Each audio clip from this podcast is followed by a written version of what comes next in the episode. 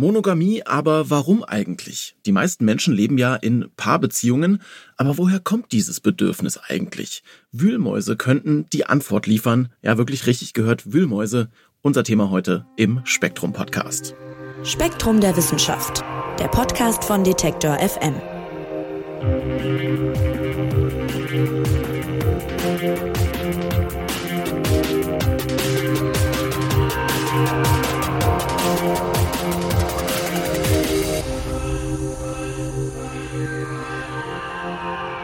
Ja, wer Rat in Sachen Liebe sucht, der findet ja quasi unzählige Angebote von Dating-Apps über Paartherapeuten, Liebesgurus und so weiter. Da ist die Bandbreite wirklich groß und jeder und jede kann nach seinen eigenen Bedürfnissen entscheiden, wohin man sich denn eben wendet auf der Suche nach Rat. Aber die wenigsten kämen wohl auf die Idee, sich Nagetiere anzuschauen, um mehr über die Liebe zu verstehen. Aber genau das tun einige Forschende.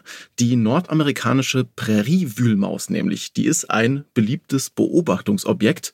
Und warum? Das haben sich die Kolleginnen und Kollegen von Spektrum der Wissenschaft für das aktuelle Magazin angeschaut und Redakteur Andreas Jahn wird uns heute davon berichten. Hallo Andreas. Hallo Marc. Ja, Andreas, der Ursprung der Forschung, über die wir heute sprechen wollen, der liegt in einer Mausefalle in den 70er Jahren. Erzähl mal. Das ist in der Tat eine nette Geschichte. Das war, also wie du schon sagtest, äh, vor 50 Jahren, also in den 70er Jahren, war ein junger Zoologieprofessor, Lowell Getz von der University of Illinois. Der hat schlicht und einfach Feldforschung betrieben und hat eben halt geguckt, was so die Kleinsäuger so in seinem Gebiet, also in dem Bundesstaat Illinois, eben so treiben und hatte also dafür Mausefallen aufgebaut. Und ihm fiel dann auf, dass bei einer Art, nämlich dieser besagten Präriewühlmaus, immer die gleichen Tiere, also immer pärchenweise, also nicht immer, aber meistens zusammengefangen hat. Und da wurde er natürlich hellhörig, weil ähm, das deutet auf Monogamie hin. Das hatte man bei der Präriewühlmaus vorher auch schon vermutet. Aber das ist für Säugetiere sehr ungewöhnlich. Man schätzt, dass nur ungefähr drei Prozent aller Säugearten tatsächlich monogam leben. Und das haben sie sich da mal ein bisschen näher angeguckt. Da hat er sich mit einer anderen Forscherin, Sue Carter von der Indiana University, zusammengetan und haben dann tatsächlich festgestellt, ja, es gibt, ähm, also die Präriewühlmaus lebt tatsächlich ähm, immer pärchenweise zusammen. Und zwar äh, in der Regel sogar das ganze Mäuseleben lang. Die haben also ein gemeinsames Revier, was sie verteidigen gemeinsam. Sie ziehen die Jungen gemeinsam auf. Es gibt aber dafür andere Arten, wie zum Beispiel die Wiesenwühlmaus, die da auch vorkommt, die machen das nicht. Die sind also promiskuitiv, wie man das auch von so kleinen Säugern erwarten würde. Und was die Sukata dann noch gemacht hat, also es ist eine Biologin, die sich aber auch vor allem mit Hormonen beschäftigt hat. Und die hat also dann festgestellt, dass die Hormone Oxytocin und Vasopressin da wohl offensichtlich eine Rolle spielen bei dieser Paarbindung.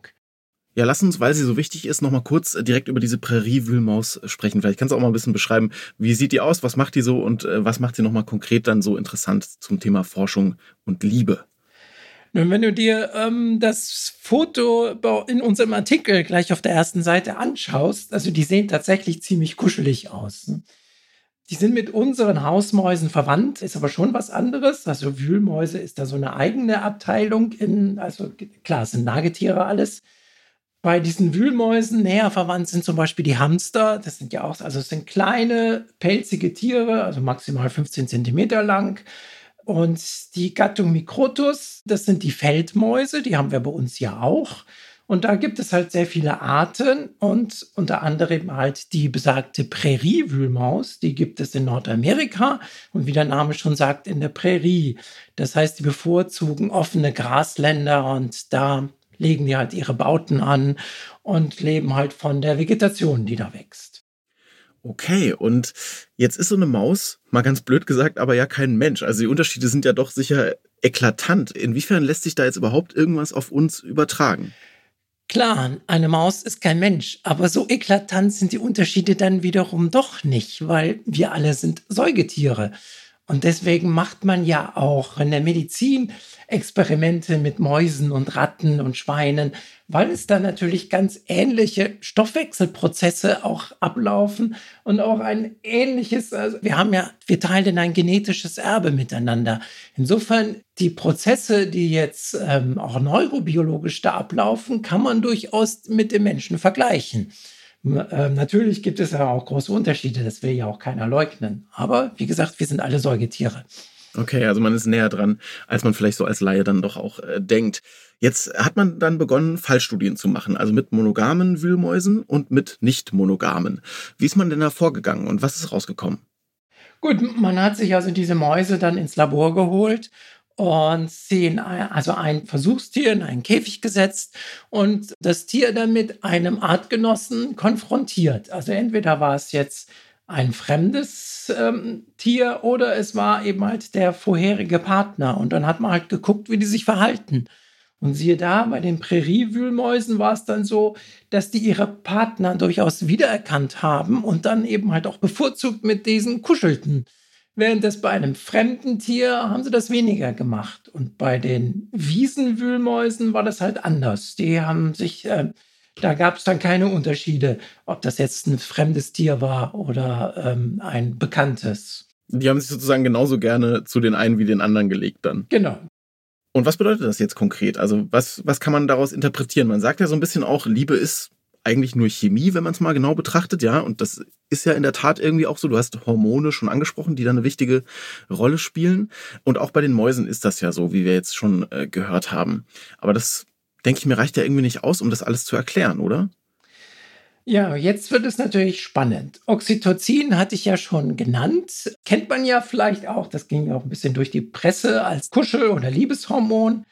Es kommt aber eigentlich erstmal aus einer anderen Ecke. Ne? Der Name, ähm, das kommt aus dem Griechischen. Okis heißt schnell, Tokos heißt Geburt.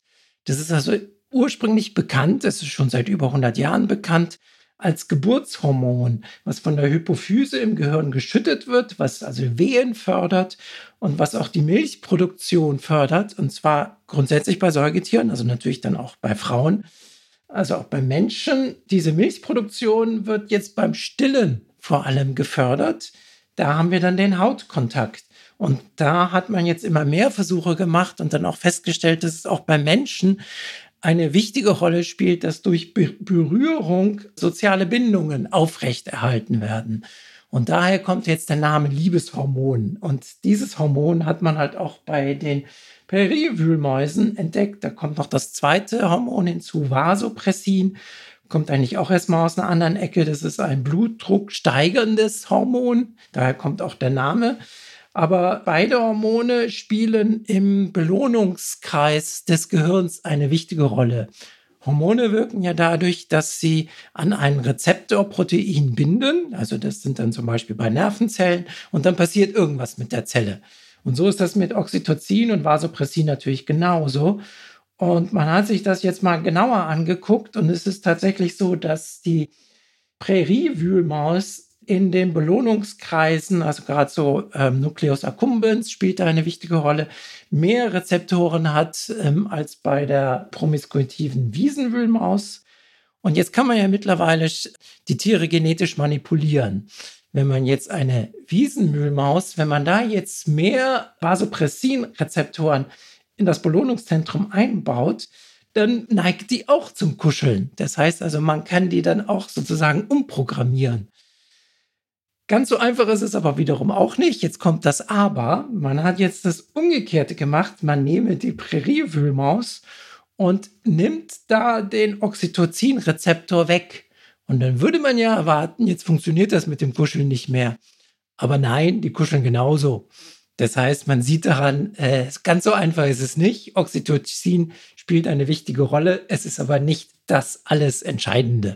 Okay, also es läuft nicht alles über die Hormone quasi. Oder über andere Hormone. Ne? Genau, kann natürlich auch sein. Und interessant fand ich auch in eurem Artikel, äh, dass äh, der Paarungsakt dann doch auch irgendwie eine wichtige Rolle beim Thema Bindung zu spielen scheint.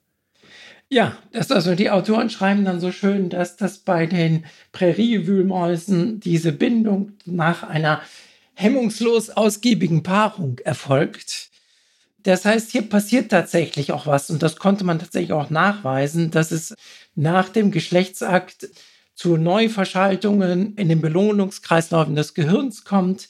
Also gerade so Zonen auch von Lernen und Gedächtnis werden angeregt. Klar, das Tier muss ja lernen, wer ist jetzt mein Partner, muss sich das merken, muss den Partner wiedererkennen. Und die Nähe wird äh, dann äh, belohnt, indem eben halt die Belohnungsschaltkreise dann aktiviert werden. Andreas, jetzt hast du uns viel erzählt zu diesen Präriewühlmäusen und auch äh, den anderen Wühlmäusen, die wiederum nicht monogam leben. Was leiten wir aus all dem nun für uns Menschen ab an zentralen Punkten? Bei Menschen funktioniert das doch sehr ähnlich. Auch bei uns ist es so, dass wir nach Berührungen ähm, Oxytocin schütten und nach einem Orgasmus werden wir quasi von Oxytocin geflutet. Und man hat auch Experimente gemacht, also indem man äh, Versuchspersonen schiebt man in die MRT-Röhre, um dann, da kann man ja dann gucken, wo, wo passiert was im Gehirn. Und wenn man dann bei Paaren, also der Versuchsperson einfach nur das Foto des, des Partners zeigt, sieht man, dass das Belohnungszentrum aktiviert wird. Oder wenn der Partner daneben sitzt und Händchen hält, wird das Belohnungszentrum aktiviert. Also auch da sieht man, da laufen ähnliche Prozesse ab, was wie gesagt nicht verwunderlich ist, weil wir sind ja auch Säugetiere.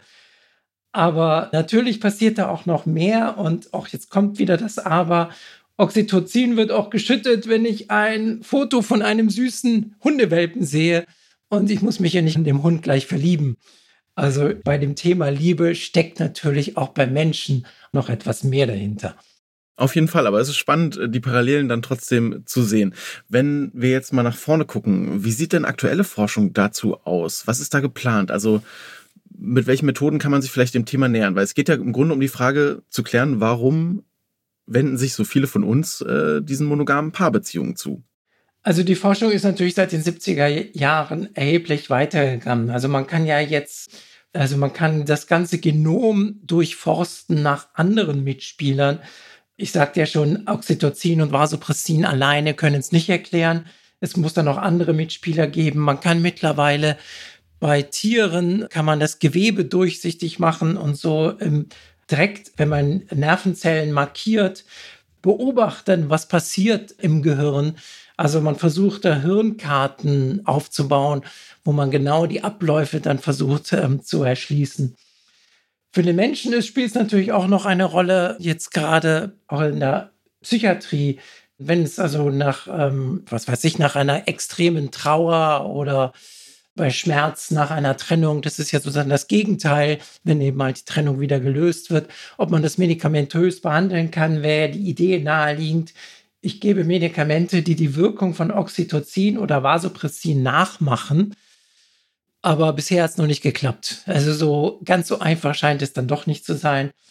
Letztendlich will man sich natürlich auch andere Tiere angucken. Ich sagte ja schon, die meisten Tiere sind ähm, polygam. Aber es gibt eben halt auch andere monogame Tiere mit lebenslanger Bindung. Und da will man natürlich auch gucken, was passiert da. Also ich hatte ja schon am Anfang erzählt, das waren ja Ökologen, womit das Ganze angefangen hat, die einfach Feldforschung betrieben haben.